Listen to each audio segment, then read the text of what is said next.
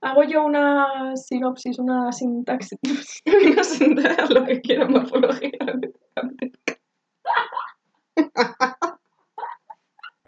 que incluye plutonio para funcionar. plutonio. Hashtag plutonio. ¿Por qué no sé hablar? Ay, No es serio esto, no es serio. nada, no es nada serio.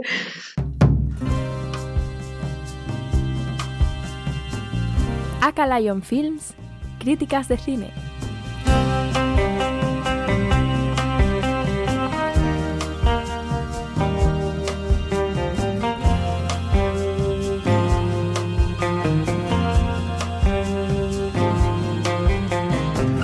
Capítulo 4 de nuestro podcast. Hoy presentamos la película Tenet. del director Christopher Nolan, estrenada en el año 2020, solo en cines. Esto veremos que es importante más adelante, pero disponible ya en Amazon Prime por 10 euros y no sabemos también si en HBO. HBO Max, creo, pero creo que es en Estados Unidos. De acuerdo, esta película ha recibido dos nominaciones a los premios Oscar, que recordad es lo que estamos comentando en este canal. Mejor diseño de producción y mejores efectos visuales, que al final este segundo ha sido el que ha ganado. Efectos visuales o también efectos especiales. ¿De qué va la película? ¿Cómo la resumimos? Es la típica película de espías, pero con el toque Nolan, que es básicamente jugar un poco con el tiempo y ahora te lo muestro de una forma que te tengas que romper la cabeza hasta que lo pillas y dices, oh, lo entiendo, me siento listo y te sientes bien contigo mismo. Es básicamente el efecto Nolan para mí. El efecto Nolan, recordemos director de otras películas como Memento, Batman, Interestelar, Dunkerque, Origen, entre otras. Ahora compararemos también un poco con Origen. En la sinopsis general, ¿qué podemos decir? La película trata de un mundo onírico sobre inversión temporal. Tenemos dos bloques. La parte mala es el bloque de los rusos, con un jefe a la cabeza. Ya veremos, este señor se hizo famoso o se hizo rico por descubrir, descubrir polonio. Polonio. Polo. Polo.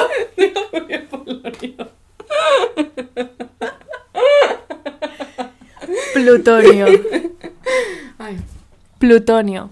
Como decía, y este señor, ¿por qué se hizo famoso o rico? Porque durante su juventud en Rusia, en un pueblo, hubo un accidente nuclear y él descubrió unas reservas de plutonio que se podían utilizar para invertir el tiempo. Es decir, nosotros tenemos una línea temporal en la que el tiempo discurre de la siguiente manera. Vamos de A a B. Pues este señor descubrió la forma de hacerlo de B a A. Es decir, tenemos un segundo mundo en el que las cosas que ya han pasado pues van hacia atrás. Básicamente, nosotros conocemos el tiempo como causa-efecto. O sea, tiramos un boli y el boli cae al suelo. Tenemos este mm, presente o tiempo normal de A a B y B a A nos referimos a que el boli cae y luego lo tiramos. O sea, efecto causa. Y luego tenemos el bloque de los buenos, que son estadounidenses, ingleses y veremos que también un poco un bloque de apoyo en la India. Este bloque de buenos está liderado por nuestro protagonista, que nunca sabemos el nombre, se le llama como tal protagonista, y es un agente de la CIA que lo que intenta es frenar a este bloque de rusos porque el bloque de rusos liderado por este jefe tiene en mente acabar con el mundo mediante esta inversión temporal. Es decir, han llegado a un punto en el futuro en el que está a punto de ocurrir una tercera guerra mundial. Ha llegado un punto en el futuro en el que los efectos del cambio climático y el calentamiento global son tan, tan, tan desastrosos que la única forma de repararlos es volver al pasado y destruir el mundo para empezar de cero. Bueno, aquí tenemos que decir que no está del todo claro. Es lo que hemos leído. Yo he leído temas acerca de la Tercera Guerra Mundial, de que la persona que inventó lo que veremos ahora, el algoritmo, que es al final lo que lleva el plutonio y lo que puede destruir el mundo, está dividido en nueve partes y esto, de esto la científica esta llega a un punto en el que se arrepiente y manda a gente al pasado para que puedan destruir este algoritmo y nunca se llegue a producir esto. ¿Qué pasa? Que este señor jefe de los rusos está consiguiendo las partes del al- algoritmo, metiéndoles lo que hemos dicho, el plutonio. ¿Y por qué quiere este señor acabar con el mundo? Puesto que tiene una enfermedad terminal, se va a morir y ha decidido que todo el mundo se vaya con él. Vale, tenemos también que este señor está casado con una mujer y tienen un hijo. Esto es importante puesto que el bloque de los buenos va a utilizar o se va a aliar con esta mujer para que traicione a su marido, bueno, tampoco se llevaba muy bien, pero intente matarlo. No sabemos cómo influye esto en la trama final, pero en vez de que él se suicide y acabe con el mundo, pues si lo mata a ella, esto no pasa. Sí, bueno, en- mm, es que de alguna forma que él muera significa que se acaba el mundo, pero mm, pues hay otra forma que no acabamos de ver, que pues no es así. Y aquí que tenemos también que el protagonista está ayudado por un personaje de nombre Neil, que está protagonizado o está actuado por Robert Pattinson. Es el personaje de apoyo y simplemente es eso, el lucha entre buenos y malos y es esta historia, esta aventura en el espacio-tiempo que sinceramente ya tenemos que adelantar desde la sinopsis, no terminamos de entender. O sea, entendemos lo que, lo que ha hecho, lo de la inversión del tiempo, sí, pero hay cabos sueltos.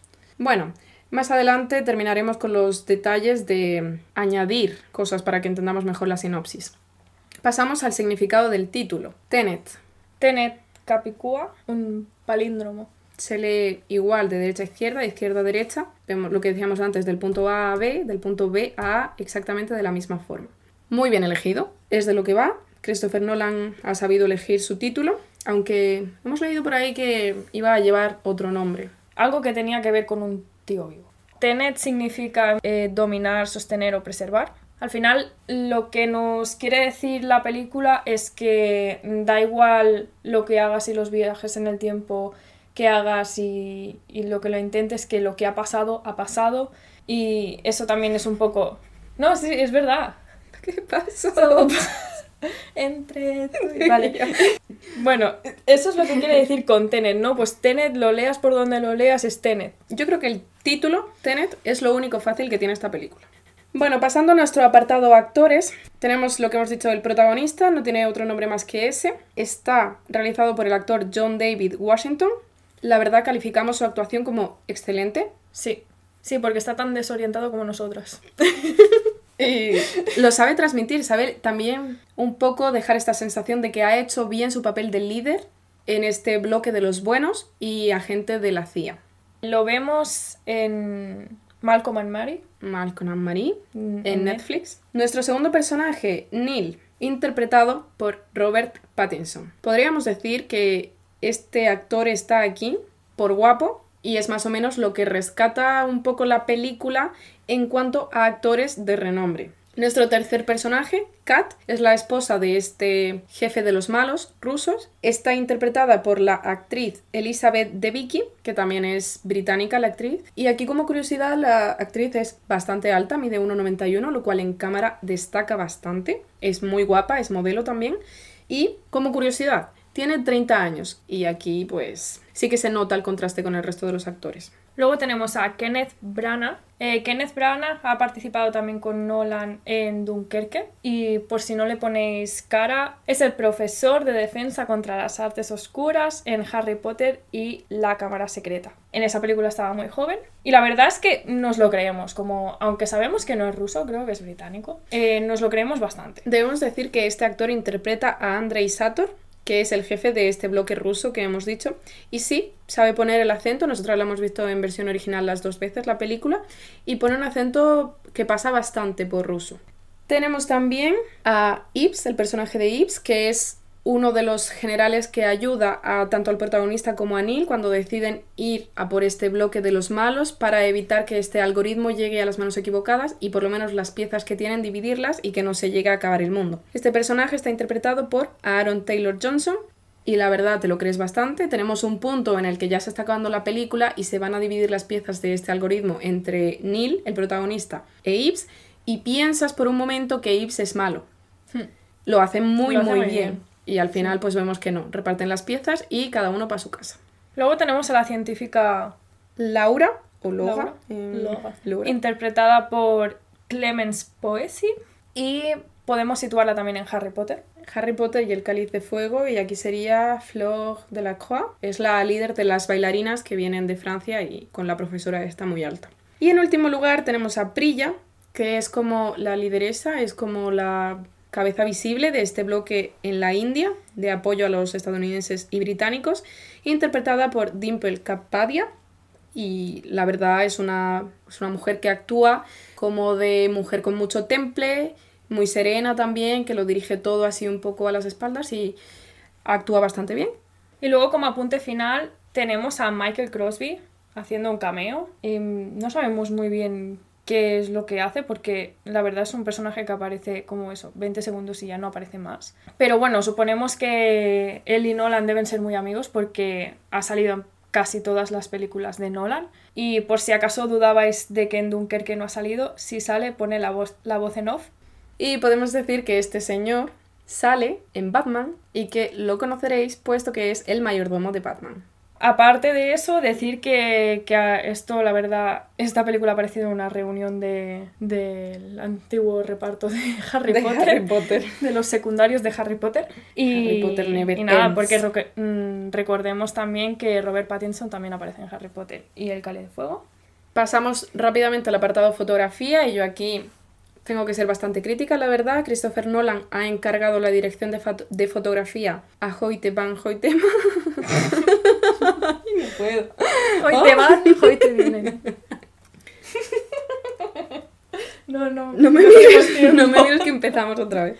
Y bueno, en el apartado fotografía tenemos que Christopher Nolan ha encargado la dirección a Hoyte van Hoytema, que es un director que ya hemos visto en otras películas como Her en el año 2013 y trabajando con el propio Nolan en Interestelar y en Dunkerque, que recordemos es la primera película de temática bélica de Christopher Nolan.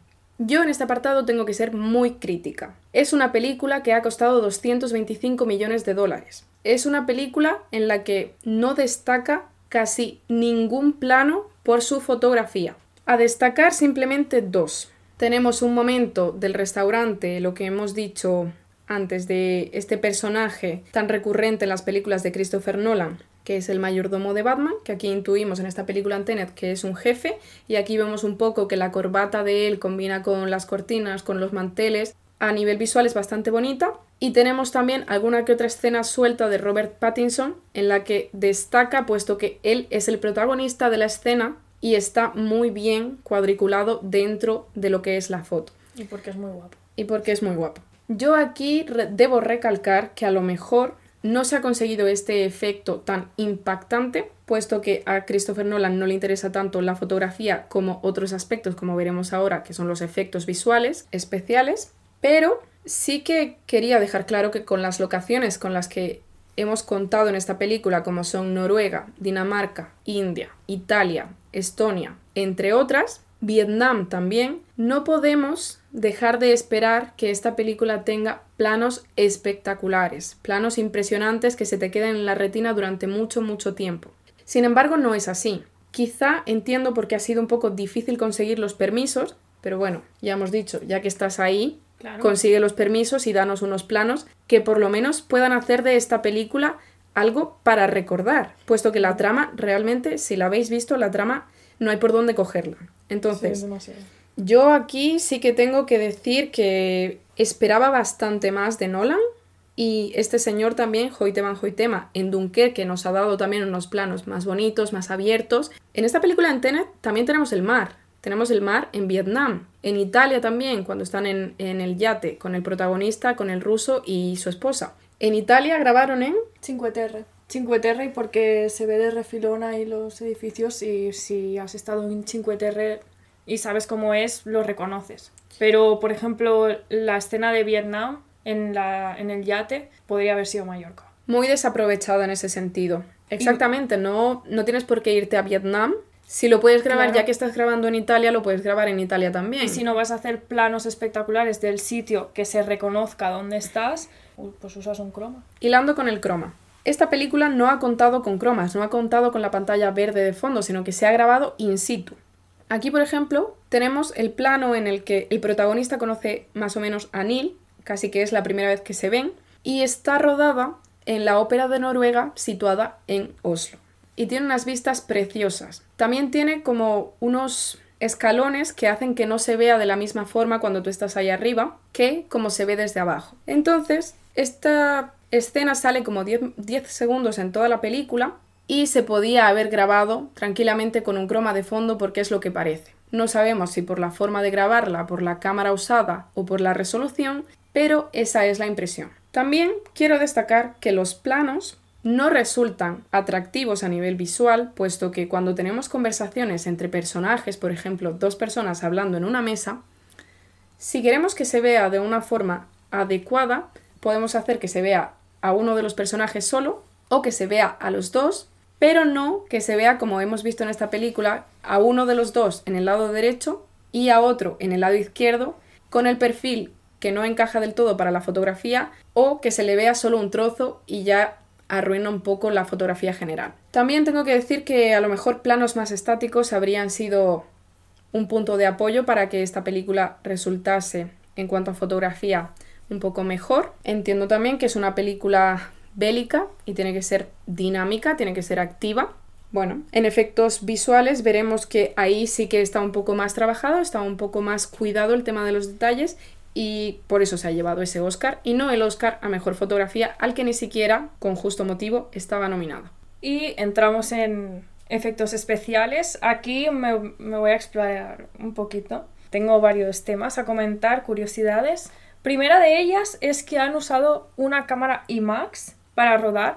Es una cámara que permite grabar y reproducir imágenes con un mayor tamaño, con un formato de 4 a 3, que no es normalmente lo que vemos en el cine, siempre vemos las dos barritas negras, ese es un formato 16-9 y el 4 a 3 te permite ver la imagen más grande. Y eso también permite una mayor resolución.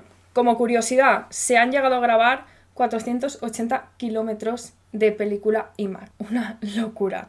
Después, en cuanto a efectos especiales, eh, no se han usado efectos visuales ni pantallas verdes, o sea, ha sido todo grabado en el momento, las explosiones son explosiones reales, el avión que estrellan es un avión real y los movimientos de los personajes, que aquí sí que creo que es el mérito de esta película, es que los actores han tenido que aprender a moverse hacia atrás o a controlar muy, mucho el movimiento porque algunas escenas son grabadas eh, normales y reproducidas hacia atrás y otras escenas son reproducidas normalmente pero los actores se mueven hacia atrás. Entonces a nivel técnico para mí ahí es una pasada que tengas que aprender cómo moverte o cómo pelearte con alguien, sobre todo en la escena de la pelea me parece que es muy difícil de hacer. Luego, mi escena preferida, la verdad, es la escena de los coches, porque algunos coches van en dirección normal y evidentemente para grabar eso,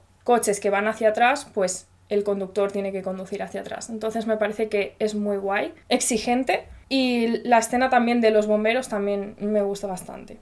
Y luego quería apuntar lo que es el tema la teoría física que hay detrás de toda esta película, porque evidentemente hay una teoría física, igual que en Interstellar. Y para ello, Nolan ha contado con, con el apoyo del físico Kip Thorne, el cual ha verificado o comprobado que físicamente lo que se estaba mostrando tenía sentido.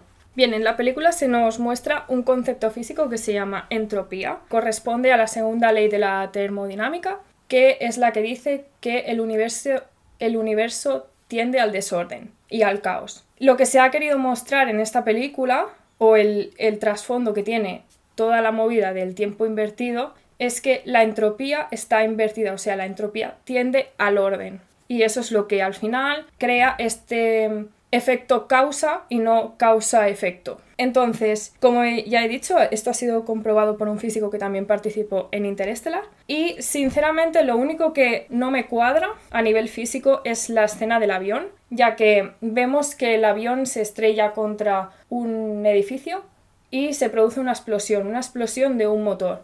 Entonces, en el, al final de la película se vuelve a mostrar esa escena de forma invertida. Por lo tanto, el motor implosiona, o sea, ya ha explotado y digamos que los restos de la explosión van hacia adentro del motor y se queda como si no hubiera explotado. Entonces, físicamente, lo único que a mí no me cuadra es que cuando hay una explosión hay una onda expansiva que hace que si tú estás cerca de la explosión salgas disparado lejos de la explosión. Lo que pasa en la película es que en la escena de la implosión debería ser al revés, o sea, que te atrae hacia él. Lo que vemos es que el motor implosiona y el protagonista sale disparado. Y ese es lo único que físicamente a mí no me cuadra. Así que si entre nuestros oyentes hay algún físico que me pueda explicar esto, eh, bienvenido sea, nos escribís sin problema.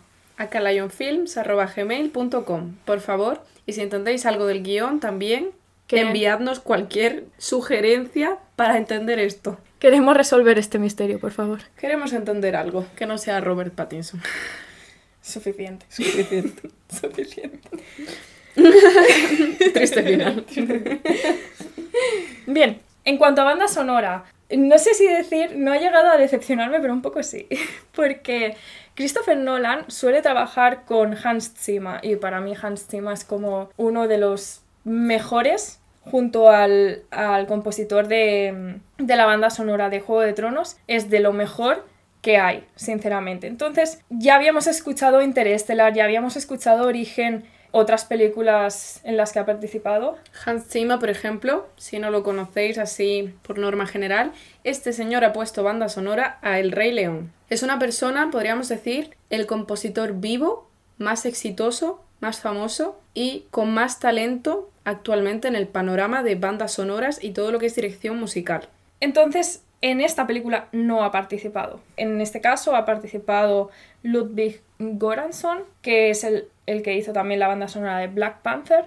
Y, a ver, eh, sí que está en la línea de lo que es una película de espías. Te hace empatizar, o sea, todo es muy en la línea, pero no es para nada, bajo mi punto de vista, lo que es un Hans Zimmer, que es escucharlo y da igual lo que estés viendo porque estás flipando con lo que escuchas. Tenemos que rescatar eso y es que es una película bélica, ya hemos dicho, una película con armas de por medio, tiros, muchas escenas de no de guerra, pero sí de batalla, entonces es una película con una, un sonido muy fuerte, una música bastante potente que te sitúa en ese momento en la escena en la que se está transcurriendo la película y la vives con ella. Sin embargo, al oído no resulta tan agradable, sobre todo tenemos que destacar los niveles, los volúmenes de la música en cuestión, de los sonidos de fondo, no acompañan. Tenemos que ajustarlos a cada momento y esto hemos convenido Alba y yo, que es el corte, es la línea general que siguen las películas de temática bélica. Sí, y no entendemos el por qué, por qué tenemos que estar todo el tiempo jugando con el mando de la tele, subiendo y bajando el volumen, porque te ponen una escena de acción o te ponen un diálogo y no escuchas nada. Mm, Pregunta, ¿por qué lo hacéis, gremio de cine de acción? ¿Por qué? Parad, por favor. No entendemos el por qué, podemos... Y menos en el cine, o sea, es que en el cine es terrible porque escuchas los diálogos, pero es que te revientan los tímpanos cuando hay es- escenas de acción, es demasiado alto. Y no puedes hacer nada. En tu casa por lo menos puedes jugar con ello, pero en el cine es verdad que no puedes hacer, hacer nada y hasta te vibran los pies. Sí, no sé si esa es la intención de hacerte sentir como si estuviera explotando en tu cabeza, pero, o sea, yo he, yo he acabado con dolores de cabeza por películas como esta. Y también tenemos que decir que el que no nos merezca una opinión completamente positiva no significa que esté en desajuste con lo que es toda la película. No, al contrario, va muy de acuerdo con ella. Bueno, como ya ha dicho Kelly, en esta película se han gastado 225 millones de euros. Hemos querido compararlas con películas anteriores, ya que hemos dado por hecho que el, el gran gasto eran efectos especiales y las localizaciones y todo. Entonces, Origen, para que os hagáis una idea, tuvo un presupuesto de 160 millones de dólares y Dunkerque tuvo un presupuesto de 100 millones de dólares. Recordemos que Origen a nivel de efectos especiales también es una pasada. Y no solo eso, sino que cuenta con un reparto muy conocido y que suponemos que no debe ser barato tener actores como Actores de la talla de Leonardo DiCaprio, Marion Cotillard, Tom Hardy, Joseph Gordon-Levitt. Cillian Murphy también. Tenemos un poco a los mismos actores sin Leonardo DiCaprio y sin Marion Cotillard también en Dunkerque, por lo que son actores de primerísimo nivel. No estamos descalificando a Tenet, pero tenemos que el nombre más conocido de Tenet es Robert Pattinson, realmente es la persona más internacional de este casting. Entonces entendemos que los 225 millones de dólares o euros se han ido a los efectos especiales. Y a las localizaciones, imagino. O si no, Al avión. Nolan, ¿en qué te has gastado el dinero? No, no sabemos. No, o sea, no vemos en la justificación de por qué tanto. O sea, yo nunca, nunca, yo no pondría Tenet al nivel de Origen o Interestelar. O sea, para mí, Origen Interestelar es totalmente otro nivel. Igual Dunkerque, vale, pero no veo no veo justificada esa diferencia tan grande. Habrá personas a las que les guste y que a lo mejor Tenet se convierte en un clásico que ahora mismo no llegamos a comprender del todo. A lo mejor en algún momento Nolan sale y la explica. Ojalá. De aquí, desde aquí, petición Bueno, oficial. Puede ser, puede ser, porque al tener que grabar como en lo que es grabar normal y luego grabar hacia atrás, muchas escenas de, de efectos especiales se tuvieran que hacer dos veces. Por lo tanto, explosión de edificios, explosión del avión. Si se tuvo que hacer más de una vez, entonces, bueno, vale, entiendo que es el doble de gasto. Pero lo que es el resultado final, no sé. mm, También es cierto que por lo que ha dicho Alba de tenemos escenas dobles, entonces entendemos que requeríamos muchísimos dobles. En la producción es verdad que sí se puede haber gastado bastante. También lo que yo quería recalcar es eso, tenemos películas como Memento, que a lo mejor en un primer momento no se entendieron tampoco y ahora se han convertido, como sabemos, grandes películas por las que Nolan mismamente he recordado. Pero aquí también es cierto que nosotras lo que estamos haciendo es una crítica en cuanto a los premios Oscar. Y sabemos pues que para llegar a los premios, ya lo dijimos en anteriores películas, hay que ser un poco más directo y esta película al final son dos horas y media de película. No se hace tan pesada, puesto que sí que da respiros al espectador en ciertos momentos, pero no se entiende, ni No. siquiera tomando notas. No es densa, o sea, no es densa en cuanto a información, no es un bombardeo de información, pero es un guion demasiado rebuscado. Simplemente incluye no muchas tramas, sino subtramas, puesto que el principio y el final es el mismo, pero incluye subtramas que sí se desarrollan, y ahí está el punto por lo que la película es bastante larga, se desarrolla, te da toda la información necesaria, pero no es la información que requerimos para poder entenderla. También he leído en algún apartado, en algún periódico, que esta podría ser como un pequeño fragmento que vemos de lo que sería toda la aventura del protagonista, es decir, no sería una historia completa, sino simplemente sería un trocito de lo que vendría a significar esto. Pasamos a referencias. Yo, como referencias, sí que al principio, cuando se conoce con Neil, veo un poco el rollo origen de ir paseando por la ciudad, que es la escena de Leonardo DiCaprio y Elliot Page, cuando están, bueno, le está explicando un poco de qué va, de qué va el tema. Luego sí que en el, en el, lo que es el atraco de obras de arte, me da un poco un rollito código da Vinci, como escenas de acción junto con obras de arte y eso. Luego el resto de la película me parece muy James Bond, con el yate, eh, la chica Bond, muy, muy así, y bueno, las ce- escenas de acción y el malo ruso. Una película muy práctica que te lleva a eso, típica Sí. película de espías. Y luego sé que tú tienes... mm, Yo la única referencia que he visto que podría resaltar es a Blade Runner, en un momento en el que tenemos dos cámaras, dos compartimentos, en el que en una de ellas está el protagonista, podríamos decir que es el, el espacio temporal correcto, y en la otra cámara está Neil, Robert Pattinson, en el espacio temporal invertido. Tenemos una, una especie de máquina que les conecta y ahí vemos luces de contraste rosas y azules. Y es lo que a mí me recuerda a Blade Runner, especialmente a Blade Runner 2049, que es la nueva versión. Y a mí justo ese momento me recuerda más a Good Time, es una película de cine independiente del 2017, también protagonizada por Robert Pattinson, que se caracteriza también por tener muchas luces de neón. Entonces, luces de neón y Robert Pattinson, pues Good Time. Y con esto llegamos al apartado conclusiones. A ver, ya lo hemos ido diciendo. Yo ya lo que hemos dicho. Yo creo que la conclusión de las dos, y en esto estamos bastante de acuerdo, es que es una película muy complicada de entender y eso le resta a la hora de gustar al público. Yo creo que, que le resta, pero le resta por el guion, porque al final la característica de Nolan es que te explica una, por lo menos lo que yo siempre he visto, es que te explica una historia más o menos sen- sencilla, te la muestra de una forma extraña, siempre jugando con el tiempo, hasta que tú ves la película y dices, no estoy entendiendo lo que está pasando, igual a mitad de película dices, ah, vale, ahora entiendo que el tiempo va de esta forma, o me lo está enseñando de esta forma. Entonces, te sientes bien contigo mismo por, por eso, por sentirte listo de decir, oh, qué listo que soy, que puedo entender una película de Nolan. Pero en este caso, no es que no la entendiéramos por lo que estaba haciendo con el tiempo, estaba claro lo que estaba haciendo, y además lo explica, pero la historia en sí es tan, tan, tan, tan rebuscada que es que tienes que entender lo del tiempo y luego tienes que entender la historia en sí si no hubiera movidas de tiempo. Es que ni siquiera puedes entenderla tomando notas. Y ahí está la cuestión. Por otro lado, tenemos que decir que en la línea que estamos viendo de las películas galardonadas con un Oscar de este año, en esta película no hay algo que destaque sobre los demás. Quizá, vale, tema de efectos visuales, que hemos visto que ha ganado el Oscar. Sin embargo, nada más destaca. Y es una pena porque es una película que ha costado muchísimo, que ha sido grabada con cámaras especiales, que ha requerido mucho tiempo, tanto para grabación como para montaje, y que ha contado con actuaciones realmente buenas. Y que además, bueno, no es ni de lejos la mejor actuación de Robert Pattinson. O sea, lo que Robert Pattinson está haciendo estos últimos años es increíble y para mí no tiene nada que ver con lo que ha hecho en esta película. O sea, lo que tú has dicho, es, ha sido ser el, el guapo.